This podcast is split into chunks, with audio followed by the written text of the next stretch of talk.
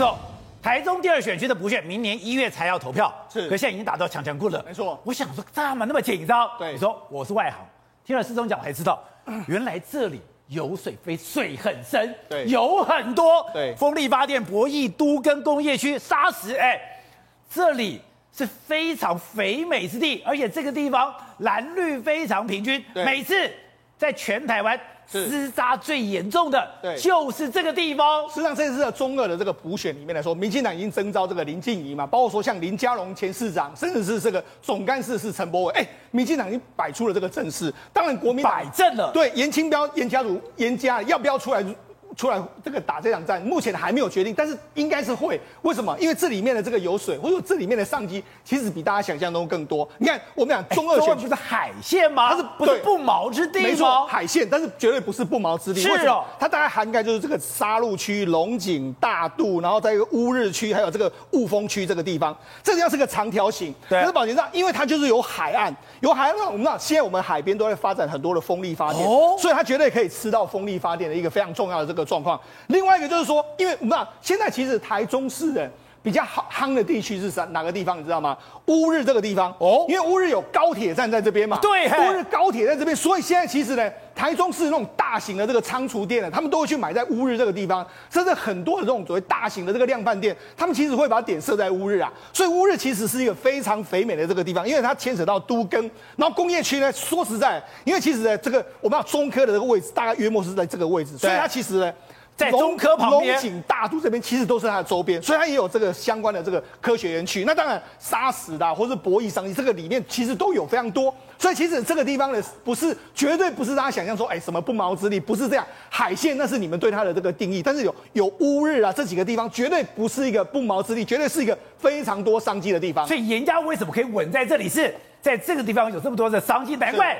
他们的财力这么雄厚，对，那我们就讲嘛，为什么这这个区一定要拿下来？因为事事实上，这个地方蓝绿的差异其实没有想象那么大。虽然说严清标家族在这边深耕，但是事实上，事实上呢，民进党在这个地方也是势在必得啊。所以你看，他们过去的几届的选举，包括说像二零一六年的陈世凯，当时民进党的这个市议员嘛，挑战这个严宽恒嘛，他们差距其实也差还差六千票。再来就上一届的严宽恒跟陈柏伟，哎，差距陈柏伟赢了五千票。在上一上一次的这个罢这个立委的。这个所谓罢免案赢了三千多票，所以其实差异没有大家想象中这么多，都在一万票。那你看这一次民民进党卯足全力啦，严家也要卯足全力，一定要拼这个嘛。因为里面我就讲啊，里面的商机非常非常多嘛，你谁也不可能让这个商这个所谓的机会就从你的手中给它溜掉嘛。我以前觉得，哎，海线是红桃追被红不会说话的地方，哎，讲不雕沙，没有想到现在已经变成整个台中最肥的地方，而且这个地方。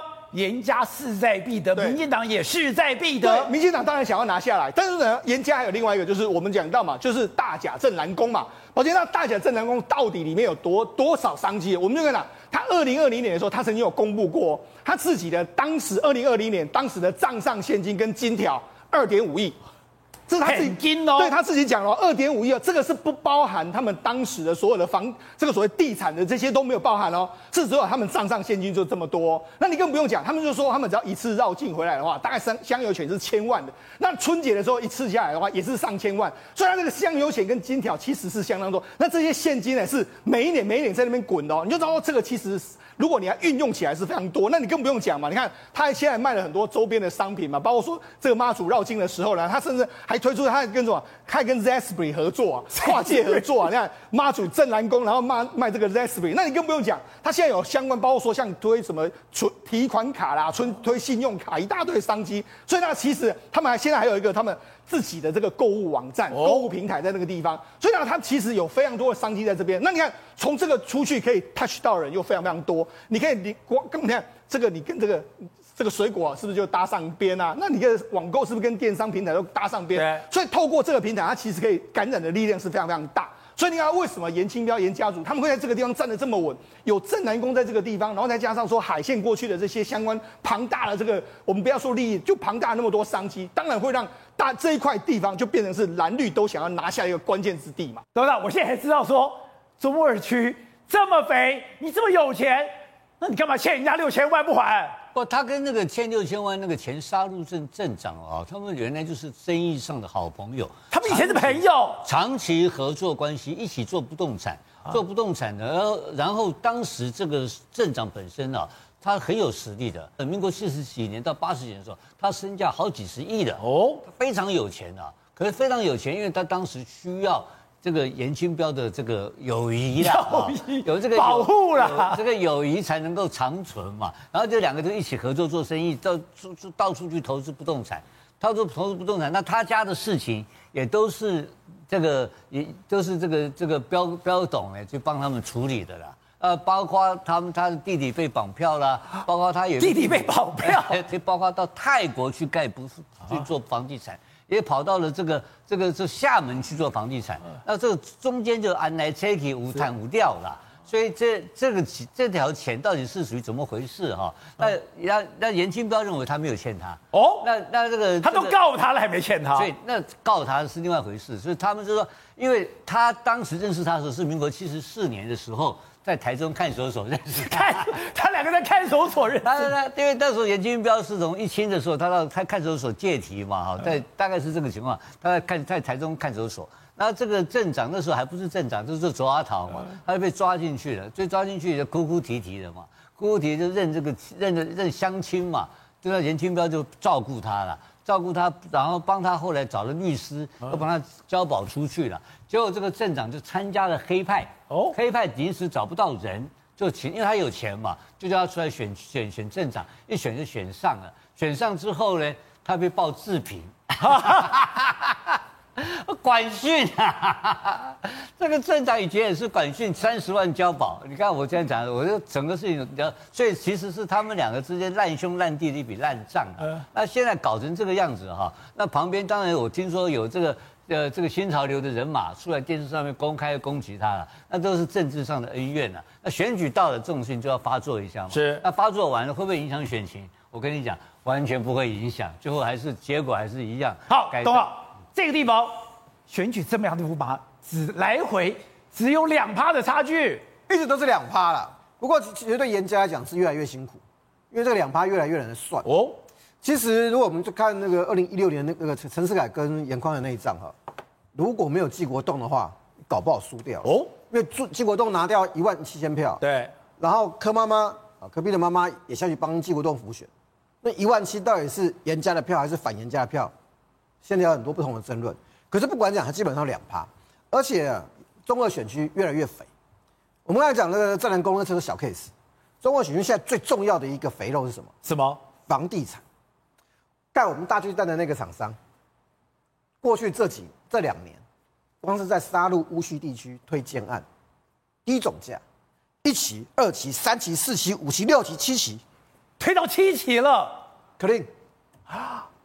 那个到七期还 clean，我跟你讲，沙鹿乌七这种地方哦，以前是什么？是人口外流，只有老人小孩，年轻人住不住，留不下来。为什么？没有就业机会。现在怎么样？有就业机会，而且呢，还可以买房子，盖房子还有人要买，不是在地的人买，是从彰化、云林其他地方来的人。哦，我不一定能够在台中旧市区工作，对，我也不见得能够进中科工作。可是那边干嘛？现在有山景啊，台中港有风力啊，有很多机电的哦，有些有一些工是可以做的。是，就这就这样子。以前是台中很穷的一个区域，海线很穷的。对啊，我以前都觉得海线很穷，强什么强？连连种西瓜的时候都没有。对，像现在最穷的就是北台中县的北台中市的北边，大安那边哦，然后再过来就是龙井大肚这边，就是大肚。现在呢，整个。沙鹿这一边啊，开始不一样，就跟你讲，房地产起来了，房地产起来，严宽恒也开公司啊，当然不是他爸爸的，啊，对，自己也开公司，也在盖当地盖房子啦，所以这个地方跟你的想象不一样。可是关键还永远是两趴，为什么？严家服务的非常好，我讲一个严家的服务的例子，跟战南宫有关，真的，因为每次妈祖那个这个这个这个神教不是出来吗？晚上你要摆着，对不对？摆供奉那个神教下面要有什么？压这个金子有没有？啊、哦，那个叫啊，哎、欸，这个台语好像叫啊压呃压轿金，压轿金啊。那个压轿金，如果是做生意的哈，不管是做大生意小生意的，你如果可以拿到一点的话，哎、欸，那可以拿来拜拜的，供在神桌上。是，那个好做关系。那个谁有？彪哥叫乌啦。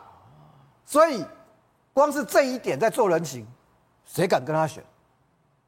他将在地势利，标人家会缺钱。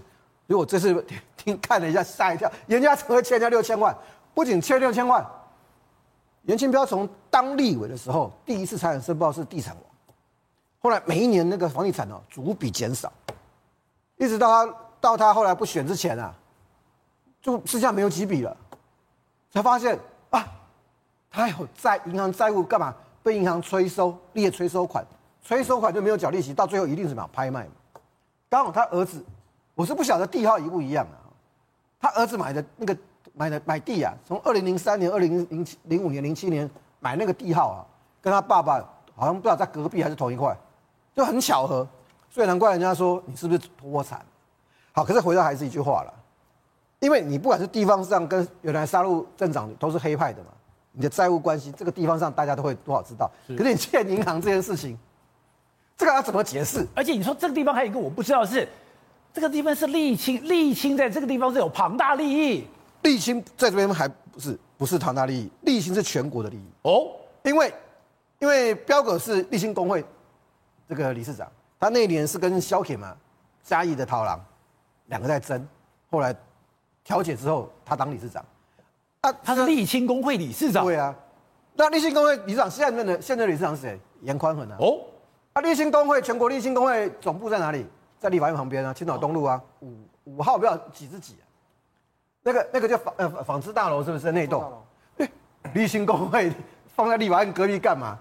当然因为跟公家单位好好处理嘛。那丽清是怎么回事？